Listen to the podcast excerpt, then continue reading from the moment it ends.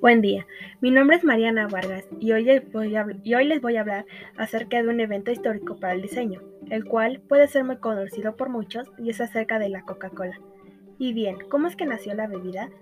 Bueno, su historia comienza en 1886, en la farmacia, en la farmacia Jacobs de Atlanta, Georgia, un 8 de mayo del año ya mencionado. El dueño de la farmacia, John Pepperton, Quería fabricar un jarabe que aliviase la digestión y que aportase energía.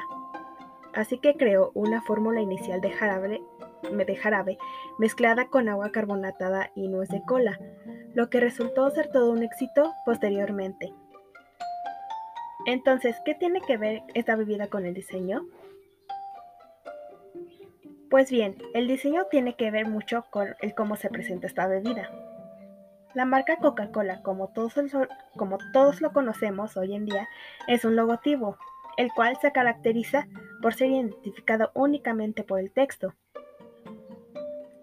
Esta marca permanece casi idéntica desde sus principios y es un referente de identidad visual. Y esto logra ser eh, identificada por casi todas las personas en el mundo gracias a su estética e imagen que permanecen iguales desde hace años. Hoy en día, todo el mundo logra reconocer este producto por su característico color rojo y sus letras blancas en cursiva. Así que, si no fuera gracias al dueño, al diseño de este producto, no podríamos ni siquiera recordar o identificarlo.